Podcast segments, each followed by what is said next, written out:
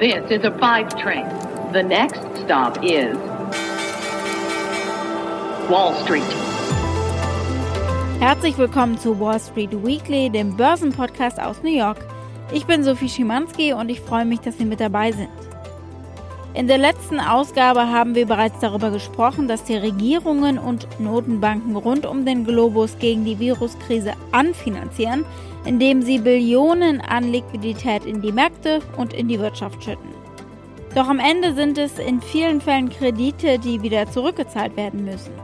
Die Unternehmen sitzen aber bereits auf Rekordschuldenbergen, vor allem hier in den USA. Und viele dieser Kredite tragen Junk-Rating. Wir sehen eine Blase im Kreditmarkt, sagt Edward Altman. Er ist emeritierter Professor für Finanzen an der New York Universität. Er erforscht hochverzinsliche Schulden und Distressed Debt, also Schulden notleidender bzw. bereits insolventer Unternehmen. Er ist Pionier bei der Entwicklung von Modellen für das Kreditrisikomanagement und Konkursvorhersage. Außerdem hat er den Altman Z-Score entwickelt zur Vorhersage von Insolvenzen. Und wir enden mit einer Börsenweisheit, die eine wichtige Differenzierung macht zwischen günstigen und billigen Aktien. Die amerikanische Notenbank und die US-Regierung versuchen nach eigenen Aussagen alles, um zu verhindern, dass die US-Wirtschaft tiefer in eine Rezession abrutscht. I have to say that uh, our government is prepared to do whatever it takes, whatever it takes we're doing die Notenbank hat die Zinsen auf nahe Null gesenkt und macht so die Kreditaufnahme und die Refinanzierung laufender Kredite günstiger. Sie kauft Staatsanleihen auf, um den Staat liquide zu halten. Das erste Mal in der Geschichte der Notenbank wird sie auch Unternehmensanleihen kaufen. Die US-Regierung hat umfangreiche Darlehensprogramme eingerichtet für große und kleine Unternehmen. Auch den amerikanischen Konsumenten wollen sie direkt mit Checks unterstützen. Es ist Medizin für die Wirtschaft auf Pump. Einmal mehr. Für Corporate America schien es bereits in den vergangenen Jahren vernünftig, all diese Unternehmensschulden anzuhäufen, schließlich gab es sie zu Schnäppchenpreisen. Nach der globalen Finanzkrise drückte eine nachsichtige Federal Reserve Bank die Zinssätze eifrig auf ein niedriges Niveau, um den Kapitalismus wiederzubeleben. Die Manager der Unternehmen steckten das günstige Geld in Produkteinführungen, Akquisitionen, Aktienrückkäufe und Dividendenerhöhungen. Alles Kennzeichen der aktuellen Expansion der Wirtschaft und des boomenden Aktienmarktes. So haben die US-Unternehmen allerdings auch einen riesigen Schuldenberg angehäuft. Der liegt aktuell bei etwa 10 Billionen Dollar. Das sind rund 47 Prozent der US-Wirtschaftsleistung, ein Allzeithoch. Die Unternehmen schreckten vor weiteren Krediten nicht zurück, weil sie davon ausgingen, die Wirtschaft würde weiter wachsen. Die aktuelle Rezession hat die hochverschuldeten Unternehmen eiskalt erwischt.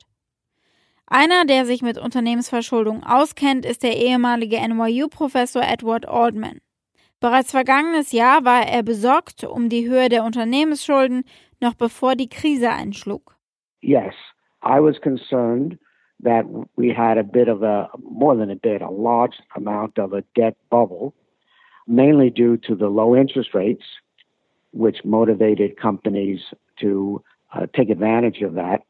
And also, particularly at the lower quality level debt for investors to try to seek higher yields in that low interest rate environment. And so there were all the ingredients for a bubble to be forming in the uh, debt area, and particularly in the corporate debt area.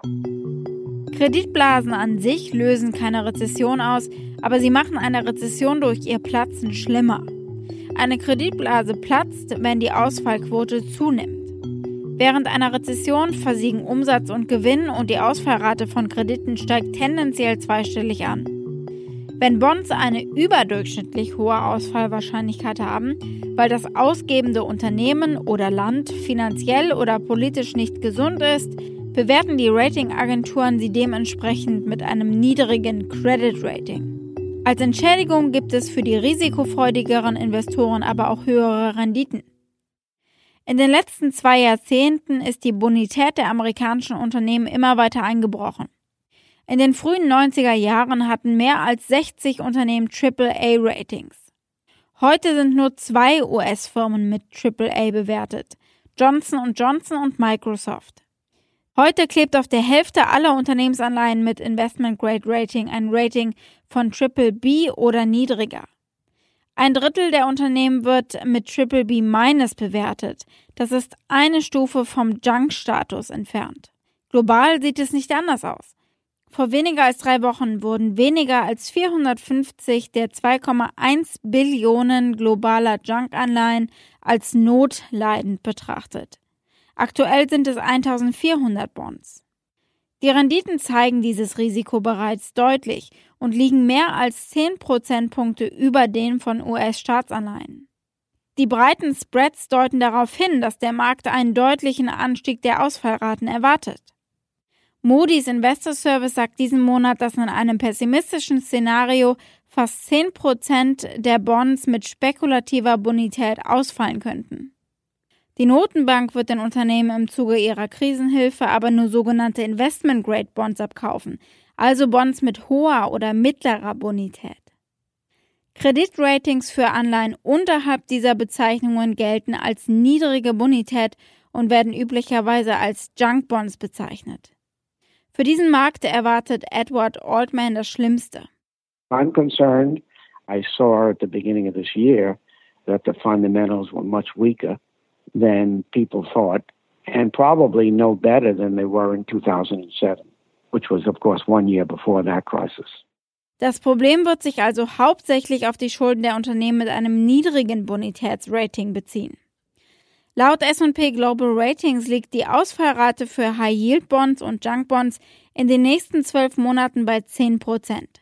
Das ist mehr als das Dreifache der Rate, die Ende 2019 vorhergesagt wurde.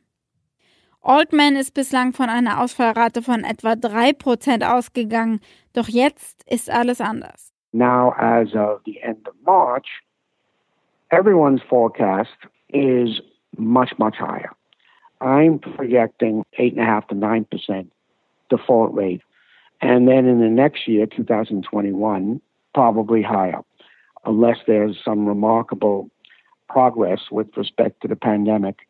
But certainly all of our forecasts now may be three times as high as they were beginning of the year. Gimme Credit, ein Anleihen-Research-Unternehmen, listet zehn Emittenten auf, deren Anleihen für Anleger am wahrscheinlichsten unterdurchschnittlich sind. Ein Unternehmen ist die Drogeriekette Rite Aid. Sie steht symbolisch für ein prekäres, schuldenbeladenes Unternehmen.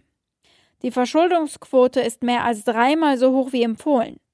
Es wird aber noch etwas dauern, bis wir die Ausfälle tatsächlich sehen, sagt Altman. The amount of debt that gets paid back to investors will shrink dramatically.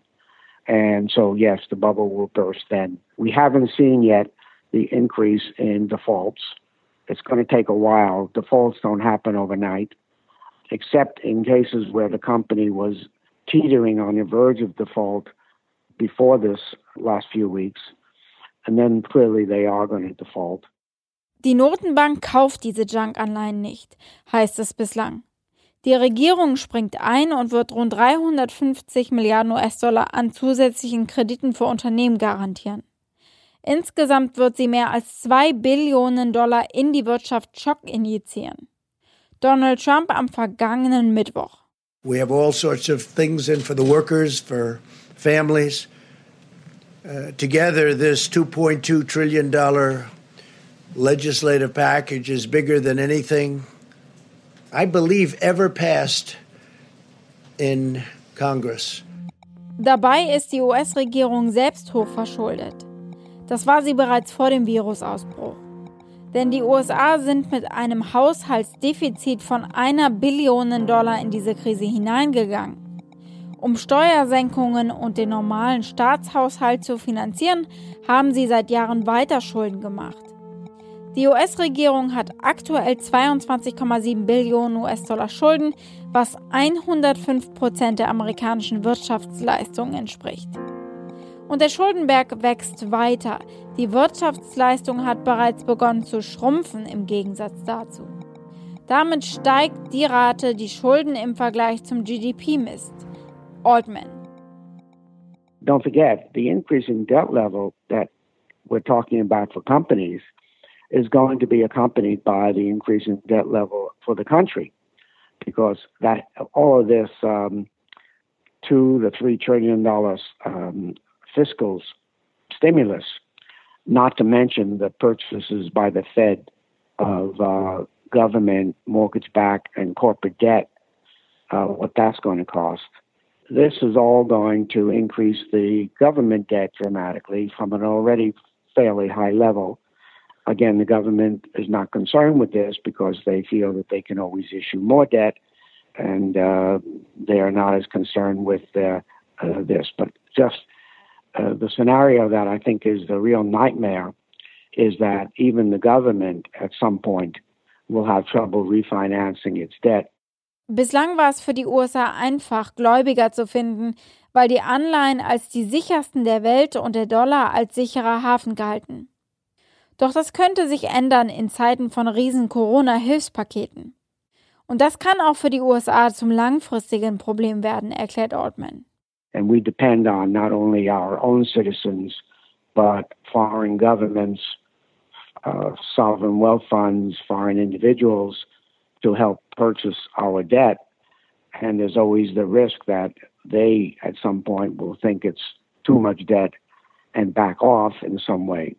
But this hasn't never happened with the dollar being a safe haven and the U.S. Treasuries being the asset of choice in a downturn or in a crisis. Der US- und der globale Kreditzyklus waren lange Jahre gutartig. Es gab ein hohes Maß an Liquidität, die Zinsen waren niedrig, die Ausfallraten ebenfalls und die Unternehmen erholten sich zügig. Das hat sich mit dem Ausbruch des Virus geändert, sagt Altman. there's no question that the benign cycle is over. At the beginning of this year, we were still in it, but we were on the verge of moving out of it because the default rates were reaching historic averages. The recovery rates were already below historic average. The yields that investors were acquiring was still below average, and so that was good. And the liquidity was great which continued, by the way, until mid February of this year. So I would say three of the four variables that I look at were all signaling that we were in a benign cycle at the beginning of this year. And the outlook was that it would continue, at least for another 12 months. That all, of course, changed in the last couple of weeks. Die wirtschaftlichen Auswirkungen des Virus sind akut. Doch die Krise könnte die Welt und die USA in ein ganz anderes, langfristigeres Chaos stürzen. Eine neue Schuldenkrise, diesmal eine der Unternehmen. Die Aktien an den Börsen der Welt waren schon lange nicht mehr so günstig. Trotz einer besseren Handelswoche vergangene Woche, zumindest an der New Yorker Börse. Aber investieren fühlt sich gerade sehr risikoreich an.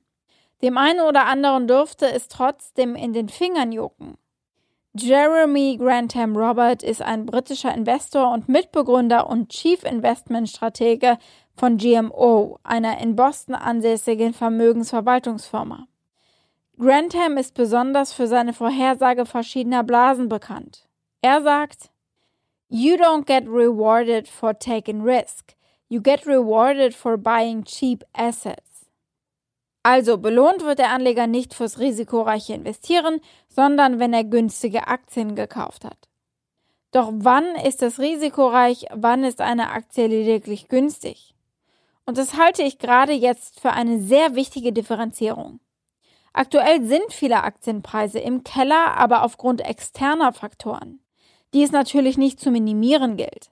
Keine Frage, in fast jeder Bilanz wird sich ein ordentlicher Knick zeigen und wie tief der sein wird und wann es wieder nach oben geht, ist schwer abzusehen. Aber das ändert nichts daran, dass es immer noch viele gesunde Unternehmen mit guten Produkten gibt, deren Aktien mal eine vielversprechende Anlage waren vor der Krise. Sie sind gerade mit gutem Grund günstig. Und dieser Grund hat bei den wenigsten mit ihrer Performance als Unternehmen zu tun, sondern mit dem Virusausbruch. Sollte die Viruskrise überwunden sein, stehen die Chancen gut, dass sich diese Aktien wieder erholen. Wenn eine Aktie hingegen ein Schnäppchen ist, weil sie einem risikoreichen Unternehmen gehört, dann geht das in vielen Fällen nach hinten los.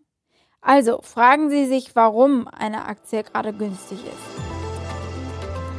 Das war's von mir für diese Ausgabe. Wenn Sie Anregungen, Wünsche, Feedback haben, schreiben Sie mir wie immer einfach eine E-Mail an wallstreetweekly at mediapioneer.com. Wir hören uns nächsten Montag wieder. Haben Sie eine gute Woche. Von ganzem Herzen, Ihre Sophie Schimanski.